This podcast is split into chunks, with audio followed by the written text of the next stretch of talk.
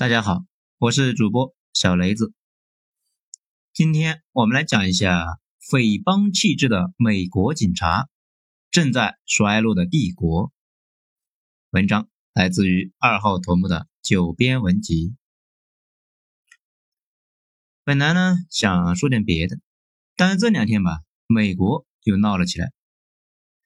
这美国的事咱不能不管呢，毕竟。美国是个豪华版的印度，这个话呢就已经开始慢慢的深入人心了。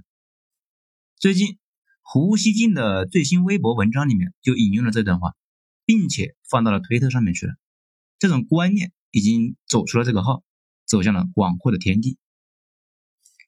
前段时间我们刚看到印度警察就跟赶猴子似的，拿根棍子在大街上无差别的打人。这两天。美国那边就当街处决了一个黑鼠年，简直可以算作是一唱一和，生怕大家不知道他俩是兄弟啊。今天咱们就讲一下美国的警察和黑鼠年。有一说一的讲，这两伙人呢都有一种匪帮文化，只不过被发达的国家这个事实给掩盖了。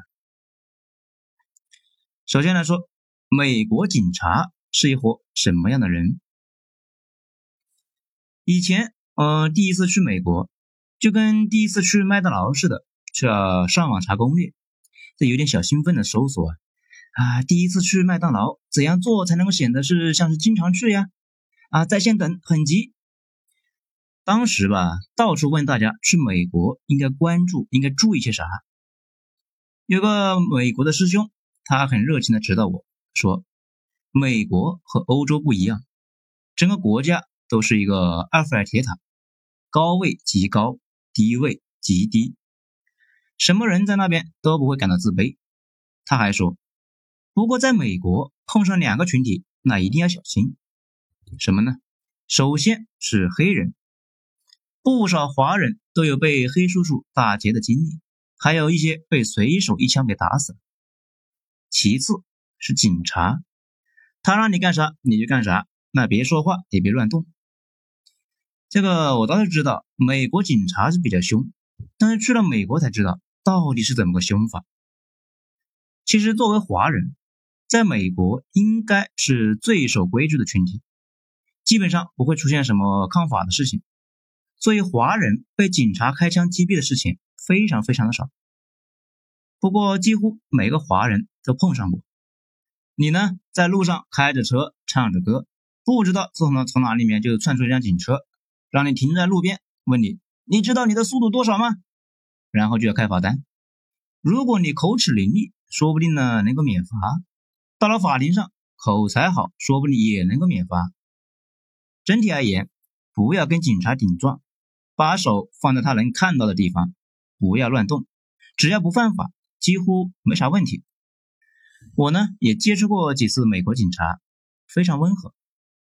有一次找不到路。在路口呢，四处查看，过来一个巡警，啊，问我在干啥，我说找不到路了，他很仔细的给我指了方向，并且带我往前走了几步。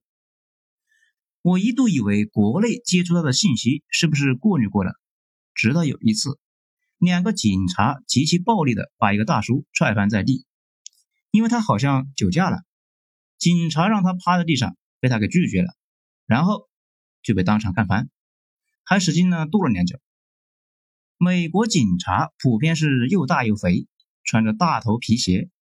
看他们的操作，觉得地上的人呢，真他妈的惨。不过呢，那小子好像也没啥事，终于服帖了。周围的人看着也很适应的样子。这在当时，我就不得不感慨，美帝真是见过世面的国家，啥事都波澜不惊呢。这些东西如果是我国干的，放到媒体上。嗯，那又得有一堆人精神崩溃了。后来呢，也就慢慢适应了。我每天看电视学英语，尤其是看新闻，发现美国全国各地几乎每天都有被警察枪击的，每天上千人被击毙，被击伤的那更是多不胜数。对这些事情也就慢慢的越来越无感。再后来是听到一个电视节目，那个电视主播大家叫他马脸老爹。啊，这里说一下啊，美国有两个上古玩意儿，一个是电台，一个是微博，啊，博客，那非常发达呀，就跟咱们的微信是一样的，属于基础设施。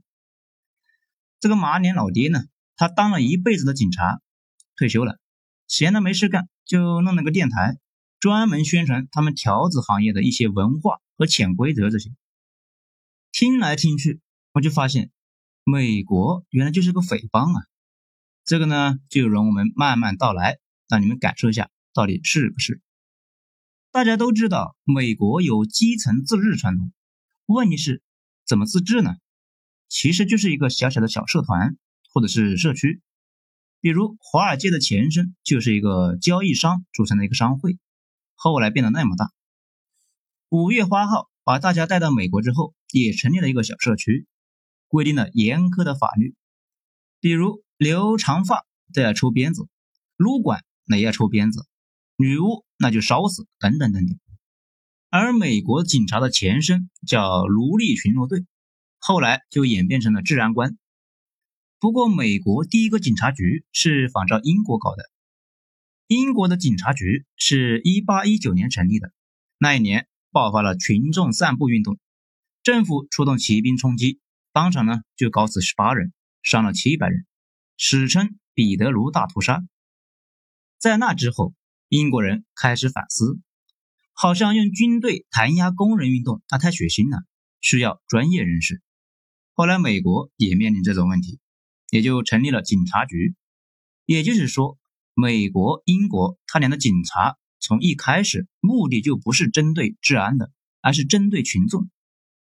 美国呢，又跟其他国家不一样，其他的国家警察可能是一辈子都不用开枪，只有美国从一开始就乱哄哄的野蛮生长，而且全民拥枪。后来拥枪权也干脆写入了宪法，大家一言不合那就拔枪。在这种相对危险的环境中，美国警察形成了独特的匪帮气质文化。比如最明显的，就是咱们去公司上班和同事之间的关系，那就是同事，你很少把同事当做兄弟，对吧？但是在他们警察行业，那完全不是那么回事。大家的日常就是一起出去拿命赌，形成了一种远超同事的 brotherhood，就是类似于兄弟之间的激情，会互相照顾、互相包庇，防止哪一天啊，万一哪一天自己落单了，别人呢也会照顾自己。而且，美国的警察、消防员、律师等行业明显呈现出一家子都做的特点。美国呢，经常可以看见好几代人都做警察。有一次，马脸老爹激情地回忆了几十年前亚特兰大发生的一起谋杀案：一个警察处决式的毙掉了一个坏蛋。这个坏蛋呢，上一次关进去很快就出来了，然后干坏事又被抓，被抓之后没怎么反抗。但是还是被一个警察给毙了，其他好几个警察都看到了，但检方取证的时候，大家都讳莫如深，都表示哎啥都不知道。老爹对这种警察局兄弟之间的深厚的感情非常满意，那一再表示我们什么都知道，我们就是不说，兄弟们之间就应该这样。那听的是让人一愣一愣的。此外，警察局内部相互是包庇成风。这也不是什么稀奇的事情。比如这次搞死黑人的警察，这小子呢，平时那就不太讲究，执法态度恶劣，经常遭到人投诉。啊，据说是被投诉了十八次，那一次都没处理过。但是投诉完之后，那就完事了，警察局那也不管，一再纵容，这不就是搞出大事情来了吗？那为什么纵容呢？还不是因为他是自己人，跟帮会一模一样。你在外边闯了祸，赶紧回来找大哥，大哥呢帮你摆平，帮你解决，一定给你摆平。因为警察的内部不是简单的上下级关系，更像是帮会内部的那种关系。上级不是简单的发号施令，需要以德服人。平时能够照顾小弟的大哥，那才是真大哥，不然今后你就没法领导大家了。每个警察局之上还有警察工会。这个东西呢，也是一个大毒瘤，警察群体的大救星呢。警察出了事情，那比如不小心打死了人，警察工会会给他们找律师帮他们辩护。如果他犯了众怒，没法在当地警察局待下去了，被开除，工会可以让他到别的警察局去工作。这次搞死人的那个警察表现的就很明显。首先，他根本就不需要担心把人搞死，地上的那个黑人都没动静了，周围的人呢觉得是不是死了？那个警察根本就懒得去检查一下，等到出了事情就跟没事人似的，直到事情弄大了，警局才磨磨唧唧的把他给解雇。这就触发了我们上面说的那个规则，他可以到别的警察局去继续上班，直到闹得彻底失控了，才说要起诉他。不过呢，现在官方权威的机构给出的尸检报告，不认为是他直接搞死的，而是他不小心让那个黑人触发了别的自有疾病。呃，原文呢是这么说的：乔治·弗洛伊德去世的时候四十六岁。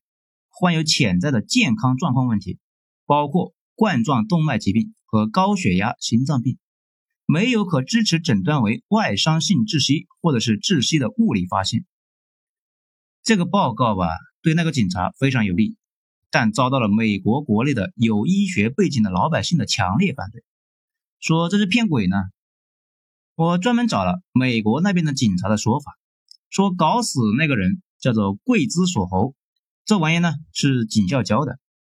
这个美国啊，警察有一个习惯性的动作，这每个警察都玩过。而且我之前在电视上也见过好几次，他们这么控制嫌疑人，只是不知道压八分钟这种操作是不是很常见。不过截至我们今天说之前，美国那边的第三方独立机构给出来的结论，又说确定是被那个警察搞死的。哎，这就是打脸权威了。还是看他们那边的进展吧。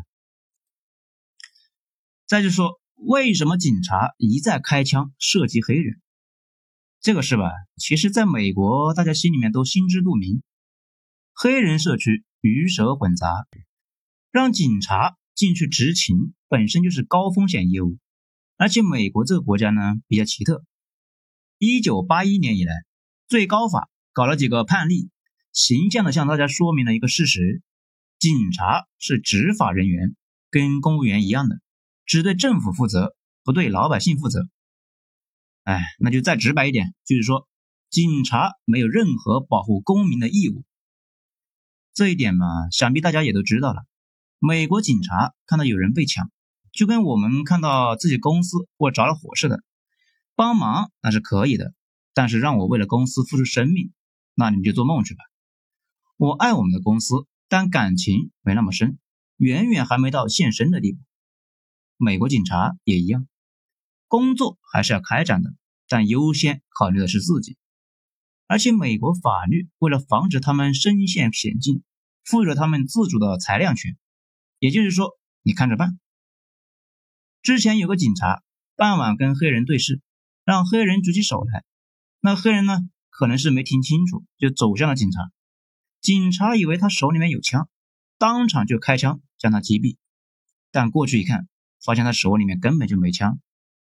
这件事让黑人们很不爽，一顿闹啊，最后啥事都没有。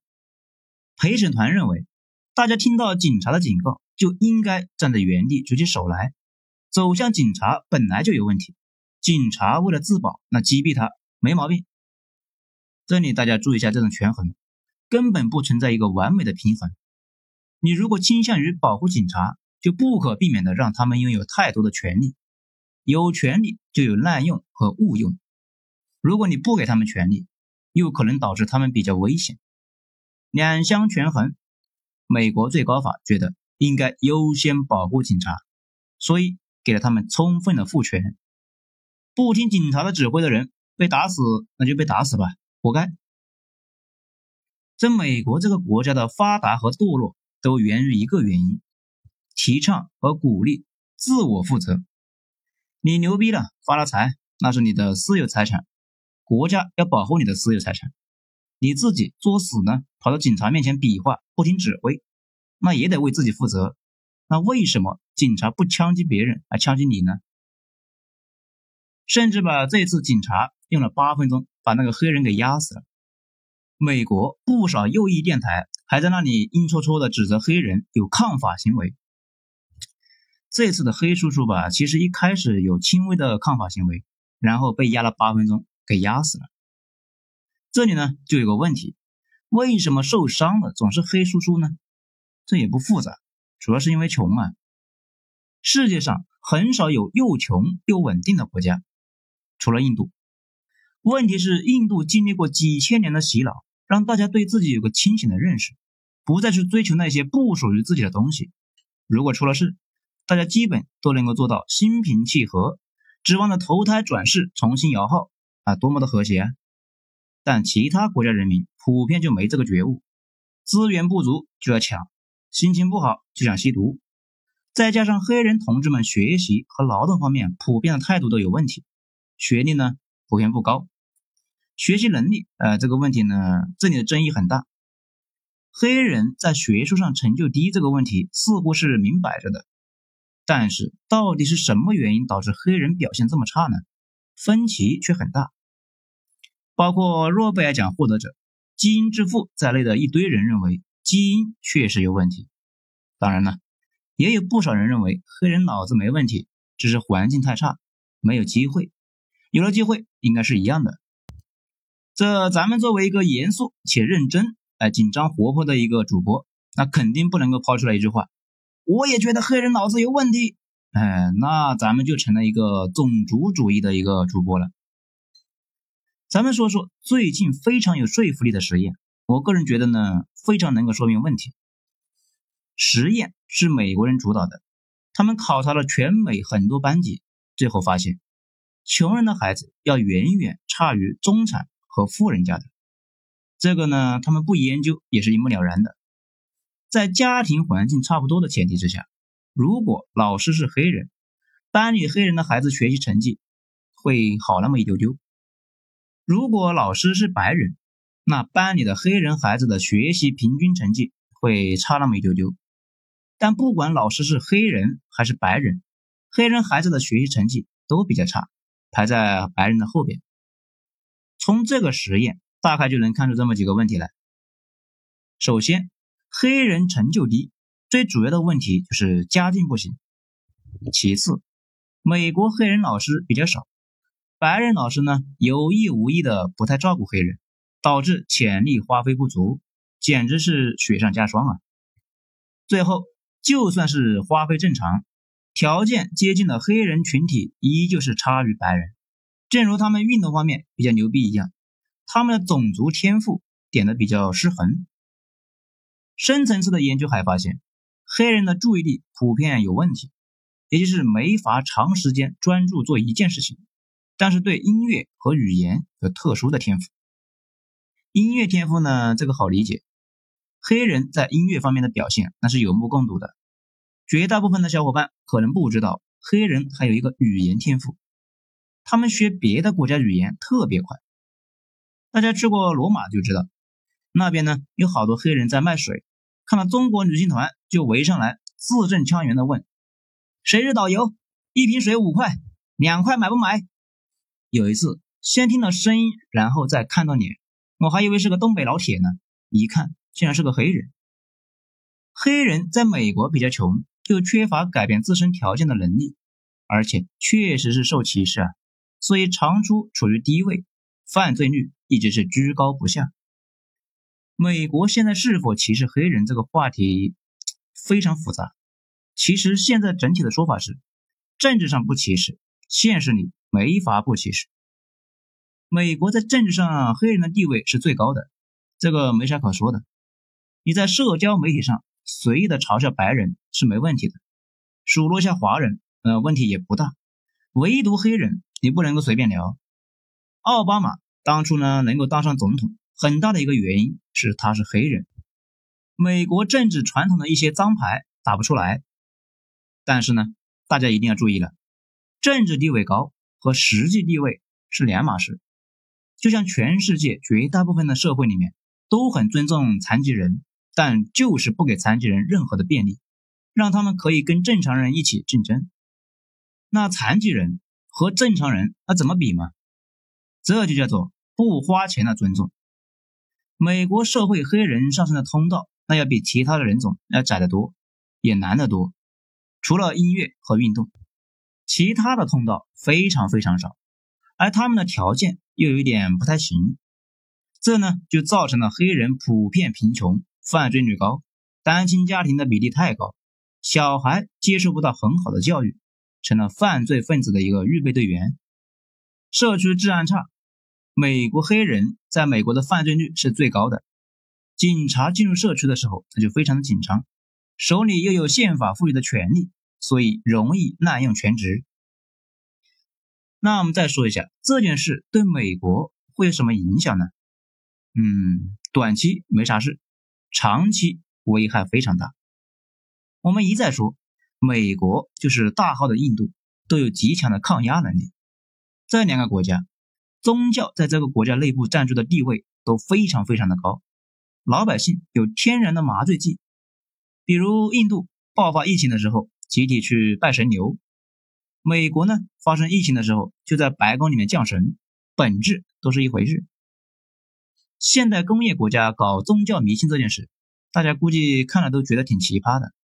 不过这玩意呢，对稳定局面确实有很大的帮助。精神快要崩溃的时候，大家一起去村里面的教堂里面唱圣歌，有利于身心健康。而且大家接触过就知道，美国老百姓的心很大，眼前这点事吧，在他们看来不算啥大事。这一点呢，中国人确实没法比啊。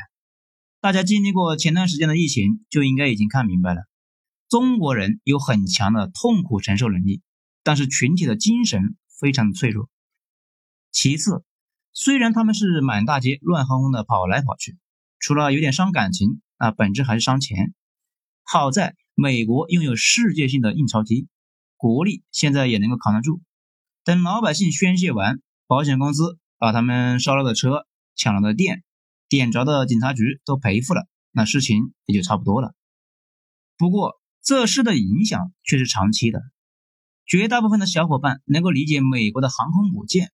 谷歌、脸书、亚马逊，却理解不了美国还有一个重要的武器，最重要的武器，那就是意识霸权。美国为什么是帝国呢？因为它可以去边疆掠夺，向海外出售弱智的垃圾文化赚钱，吸收全世界的人才去美国发展，形成一个吸血环路。它是正确的、光荣的，你敢说它不好，都轮不上它来反驳你。你身边的人就自动会反驳你，这就是意识霸权。如果呢听到我说的这一段非常不舒服，那你可能也已经被意识霸权给迷住了。通过意识形态来让帝国的边疆或者是境外的人俯首帖耳，就可以向他们去征税。你生产出来什么东西都会有人去买，而且高价买。比如漫威这种弱智产品，也就是美国能够在全世界卖得动。土耳其呢也搞过类似的，根本就走不出国门。咱们将来牛逼了，中国的很多电影在全世界也会被追捧，也可以收他们的智商税，让他们膜拜我们的英雄。这有点像当初美国用庚子赔款搞了一个中国留学生的项目，到现在呢还有不少人提起这件事，都感恩戴德，称为十九世纪最牛逼的一次战略宣传。这也就是为什么退群小能手特朗普被美国精英们往死里面骂。美国加那么多群，并且去里面做领导，是因为美国人钱多烧手？在特朗普之前，美国的精英都是猪？呵呵，当然不是。特朗普之前的美国历代精英那都是不得了，他们反而是看得更远的。美国的灯塔地位不能动摇，对边疆的辐射不能降。降了就没法对其他人洗脑。如果大家不崇拜你，那就不交税了。甚至其他的国家国内的仰慕美国的知识分子，也没法对本国老百姓宣传美国了。在我刚参加工作的那会儿，公知们一般都是以下的话术：美国国内没有压迫，美国没有城管，美国总统不能指挥美联储，美国政府。从不干预商业，美国从不打无正义之仗，所以美国是灯塔。现在呢，特朗普宝宝上台后短短四年，就把美国两百年来积攒的脸面给败光了。天天给公知们激情的掌嘴，怀疑他是不是苏联间谍，这一点问题都没有。举个例子吧，以前公知为了赤膊我国的爱国主义教育，经常说爱国是流氓的最后庇护所，还说发达国家不搞爱国主义教育。嘿嘿，其实在美国待过的就知道，美国的爱国教育啊厉害的很呐。特朗普去年说不爱国你就滚，从那以后，公知们基本上就不聊这个话题了。